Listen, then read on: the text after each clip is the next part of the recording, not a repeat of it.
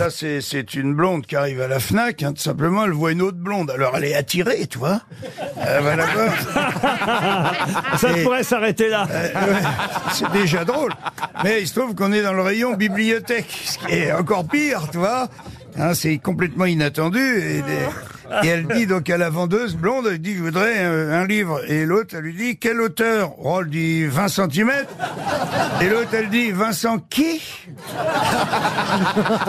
Tu vois, elle était déjà presque terminée avant de la commencer.